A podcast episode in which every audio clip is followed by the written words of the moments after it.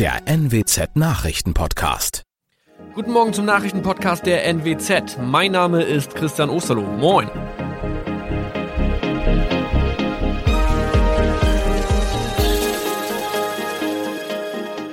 Und das sind unsere regionalen Nachrichten am Morgen.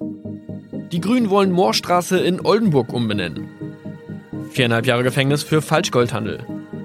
Und Landkreis Kloppenburg meldet ersten Omikron-Fall. Der Name Moorstraße könnte laut den Oldenburger Grünen rassistisch aufgefasst werden. Deshalb fordern diese eine Umbenennung. Die Straße wurde allerdings nach Hermann Moor benannt, einem der ersten Siedler in der Gegend. Um Missverständnisse auszuschließen, beantragen die Grünen eine Änderung in Hermann Moor Straße. Dann müssten alle Anwohner ihre neue Adresse in ihren Pässen angleichen. Außerdem müssten Polizei, Feuerwehr, Rettungsdienste und Anbieter von Navigationssystemen informiert werden. Die Stadtverwaltung schlug vor, ein Zusatzschild mit Informationen zur Person Hermann Mohr anzubringen. So könne man alle Irritationen beseitigen. Tobias G. musste wegen dem Verkauf von Falschgold am Mittwoch vor das Landgericht Oldenburg. Nachdem der Schortenser bereits im Mai zu einer Freiheitsstrafe von mehr als drei Jahren in Jever verurteilt wurde, betrieb er seinen Handel auf eBay Kleinanzeigen weiter. Das wog bei der Verhandlung schwer auf. Der 27-Jährige schrieb in die Inseratsüberschrift das Wort plated, was so viel bedeutet wie überzogene und nur vergoldete Ware. Da im weiteren Anzeigentext aber die Rede von einem Reinheitsgrad war und die abgebildeten Goldbarren eine Seriennummer trugen, handelt es sich hierbei um eine Täuschung. Tobias G. wurde zu viereinhalb Jahren Haft verurteilt. Ein weiterer Fall der neuen Omikron-Variante ist am Mittwoch im Nordwesten bekannt geworden. Der Kreis Kloppenburg bestätigt, dass eine Frau bei ihrer Rückreise aus Südafrika am Hamburger Flughafen positiv getestet wurde. Sie befindet sich weiterhin in Hamburg in Quarantäne. Da die Frau im Landkreis Kloppenburg lebt, sei auch das Gesundheitsamt Kloppenburg für diesen Fall zuständig. Zuvor gab es bereits bestätigte Omikron-Fälle in der Wesermarsch und im Kreis Leer. Das waren unsere Nachrichten aus der Region. Weitere aktuelle News aus dem Nordwesten finden Sie wie immer auf NWZ Online. Und Aktuelles aus Deutschland und der Welt hören Sie jetzt von unseren Kollegen aus Berlin. Vielen Dank und schönen guten Morgen. Ich bin Maja Däne und das sind heute unsere Themen aus Deutschland und der Welt keine Regenbogenfarben im Fußballstadion. Proteststurm gegen das UEFA-Verbot vor dem EM-Spiel gegen Ungarn. Ende einer Ära. Bundeskanzlerin Merkel stellt sich im Bundestag zum letzten Mal den Fragen der Abgeordneten. Und teurer Klimaschutz. Mieter sollen höhere CO2-Preise alleine zahlen. Für die deutsche Nationalmannschaft geht es ja heute um den Einzug ins Achtelfinale der Fußball-Europameisterschaft. Ein Unentschieden gegen die kampfstarken Ungarn würde fürs Weiterkommen reichen. Falls das deutsche Team aber heute verliert, könnte das auch das Ende bei der EM bedeuten. Es wird also spannend. Heiße Diskussionen hatte es ja in den letzten Tagen nicht so sehr um Fußball gegeben, sondern um die Frage, ob das Stadion in München, in dem die Partie ausgetragen wird, in Regenbogenfarben leuchten wird. Die Regenbogenfarben sind ja ein Symbol für Vielfältigkeit und Toleranz und gegen die Diskriminierung von Schwulen und Lesben. In Ungarn werden die Rechte von Homosexuellen stark eingeschränkt. Das ungarische Parlament hatte da vor kurzem ein Gesetz gebilligt, das beispielsweise Werbung für Geschlechtsumwandlung oder Aufklärungsbücher, die Homosexualität thematisieren, verbieten. Unser EM-Reporter Uli Reitinger ist vor Ort in München und hat sich mit allen Fragen nicht nur zum Thema Fußball, sondern auch zur Regenbogenflaggendiskussion beschäftigt.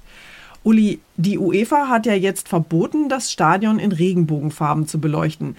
Wie hat sich denn der DFB da positioniert? Die DFB-Führung sagt, wir stehen hinter den Regenbogenwerten, aber sehen die Idee, das Stadion heute am Spieltag gegen Ungarn in Regenbogenfarben zu tauchen, skeptisch.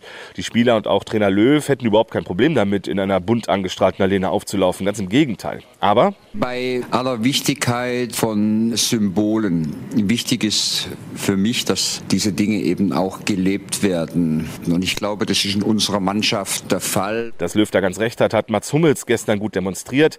Er ist mit einem wild bunten T-Shirt bei der Pressekonferenz aufgetreten. Auf dem T-Shirt stand Love unites, Liebe verbindet. Manchmal sind es halt die kleinen Botschaften. Dann lass uns doch mal über das Spiel reden. Ein Unentschieden gegen Ungarn würde ja eigentlich ausreichen. Haben die Spieler das denn heute im Hinterkopf und spielen vielleicht hier und da mit gebremster Power? Das wäre das absolut Falscheste, was sie machen könnten, denn die Ungarn sind zwar nicht Frankreich oder Portugal, aber sie haben in den ersten beiden Spielen gezeigt, dass man sie absolut ernst nehmen muss. Ungarn wird den deutschen Spielern das Leben mit seiner defensiven, kampfstarken Spielweise sehr schwer machen. Also nichts gebremste Power. Wir brauchen die Portugal-Power. Bundestrainer Löw. Wir wissen, dass wir nur einen kleinen Schritt gemacht haben und deswegen müssen wir eigentlich auch wieder mit der gleichen Leistung aufwarten und mit der gleichen Einstellung ins Spiel reingehen. Ich glaube, Löw wird die Aufstellung im Vergleich zum Portugal-Spiel kaum verändern. Goretzka dürfte heute zu seinem ersten Startelf-Einsatz kommen, sehr wahrscheinlich für den angeschlagenen Müller. Wie gehen denn eigentlich die Fans in München in dieses Spiel?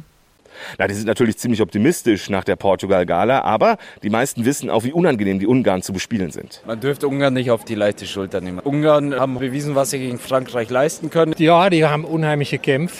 Dort gewinnen wir aber auch. 3-1, das ist so mein Tipp. Wenn es so ausgeht, könnte es sogar für den Gruppensieg reichen, wenn Frankreich im Parallelspiel patzt. Aber wenn das heute schief geht hier in München und Portugal holt was im Parallelspiel gegen Frankreich, dann ist es tatsächlich heute schon vorbei. Das wollen wir nicht hoffen. Dankeschön und viel Spaß heute Abend in München, Uli. Mit ein bisschen Wehmut schauen wir in dieser Woche nach Berlin.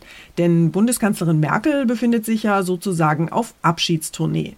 Im September endet die Ära Merkel nach immerhin 16 langen Jahren. Heute wird die Langzeitkanzlerin sich im Bundestag ihrer wohl letzten Regierungsbefragung im Parlament stellen und gleichzeitig ist es für die Abgeordneten die letzte Sitzungswoche vor der Sommerpause. Unser Berliner Politikexperte David Riemer guckt so ein bisschen nostalgisch auf den letzten Auftritt der Kanzlerin im Bundestag. Gibt es denn eine große Abschiedszeremonie?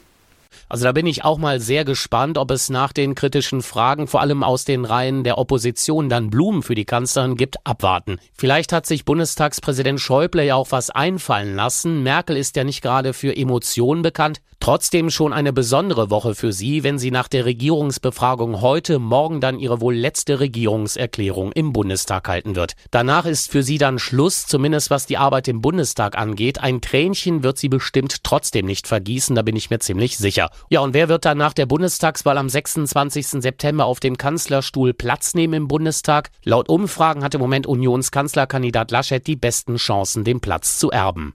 Bis zur Bundestagswahl sind es ja aber noch ein paar Wochen hin.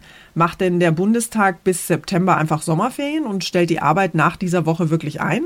Ja, zumindest auf der ganz großen Bühne, nämlich im Plenum hier im Reichstagsgebäude in Berlin. Die Legislaturperiode läuft zwar noch bis Ende Oktober. Wenn nichts wirklich Dramatisches mehr passiert, Stichwort Corona, dann kommt der Bundestag Anfang September nochmal zu einer ganz kurzen Sitzung zusammen. Dort soll dann die epidemische Notlage verlängert werden. Die ermöglicht es der Bundesregierung ja weitreichende Verordnungen gegen die Corona-Pandemie zu erlassen, etwa Tests, Impfungen oder zur Einreise. Ja, und diese epidemische Notlage soll erst dann auslaufen, wenn auch auch die Corona-Pandemie ausläuft. Heißt, hinter den Kulissen wird im Bundestag also noch weitergearbeitet. Für die Politiker geht es dann aber immer mehr Richtung Wahlkampf.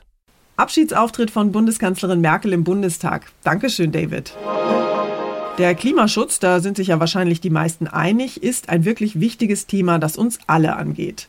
Allerdings ist Klimaschutz eine teure Angelegenheit und irgendwer muss ja dafür zahlen, zum Beispiel für höhere CO2-Preise. Millionen Mieterinnen und Mieter in Deutschland sollen den CO2-Aufschlag auf Öl und Gas bei den Heizkosten jetzt alleine bezahlen. Eine Beteiligung der Vermieter an den höheren Kosten ist am Widerstand der Union gescheitert. Die Unionsfraktion hatte allerdings schon in der vergangenen Woche betont, dass sie diesen Vorschlag nicht unterstützt. Im Mai hatte die Bundesregierung angekündigt, dass sich Mieter und Vermieter in Zukunft die Zusatzkosten, die durch den neuen CO2-Preis fällig werden, teilen sollen. Damit wären die Mieter und Mieterinnen entlastet worden. Angesichts der Teil horrenden Mieten und dem gekippten Mietendeckel für viele eine Erleichterung. Die SPD kann die Entscheidung der Union nicht nachvollziehen. So sehe sozialer Klima Klimaschutz nicht aus. Jasmin Becker, Nachrichtenredaktion. Unser Tipp des Tages heute für alle Schüler, Eltern und Lehrer. Die Sommerferien haben vielerorts noch gar nicht angefangen, da kochen schon die Diskussionen über das nächste Schuljahr hoch. Oberstes Ziel soll es ja im Herbst sein, möglichst wieder zum Normalbetrieb in den Schulen zu kommen. Derzeit sieht es ja auch eigentlich alles ganz gut aus. Die Corona-Infektionszahlen sinken, aber Gesundheitsexperten warnen vor der sich immer schneller ausbreitenden Delta-Variante des Virus. Und der Kinderschutzbund fordert endlich mehr Vorbeugung und besseren Infektionsschutz in den Schulen. Die Bundesärztekammer rät außerdem vor Reisen in Urlaubsgebiete ab, wo die hoch ansteckende Delta-Variante besonders heftig grasiert. Meine Kollegin Tine Klimach hat sich mit Luftfiltern und Maskenpflicht in Schulen und mit sicheren Reisezielen für die Sommerferien mal näher beschäftigt. Tine, trotz der sinkenden Corona-Zahlen wächst ja schon die Sorge vor einer möglichen vierten Welle im Herbst. Und genau deshalb fordern Kinderschutzbund und Lehrergewerkschaft ja jetzt bessere Konzepte, um die Schulen sicherer zu machen.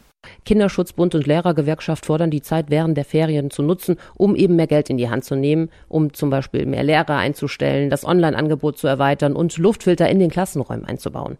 Die Delta-Variante breitet sich ja auch bei uns weiter aus und man sieht es in anderen Ländern wie Großbritannien, da werden die Lockerungen wieder zurückgenommen und wenn nicht schon jetzt was bei den Schulen gemacht wird, ist die Befürchtung, dass die Kinder am Ende wieder darunter leiden werden.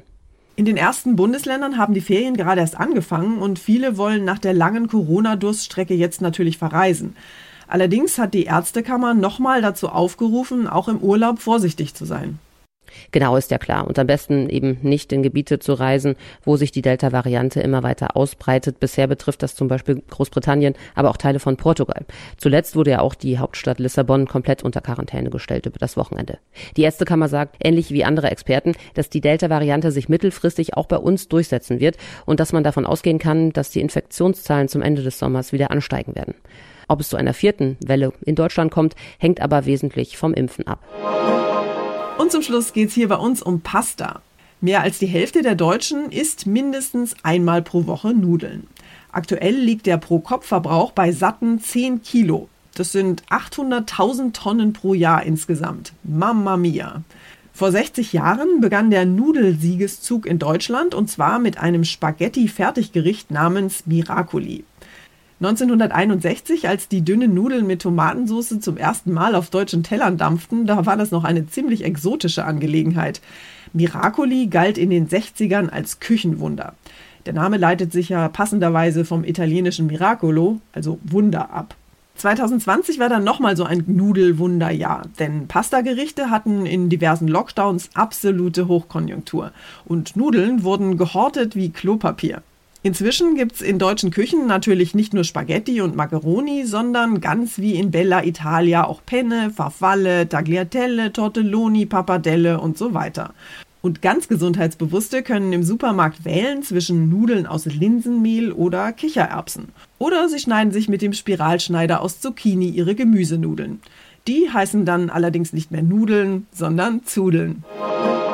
Das war's von mir an diesem Mittwoch. Ich bin Maja Däne und wünsche Ihnen einen guten Start in den Tag. Tschüss und bis morgen.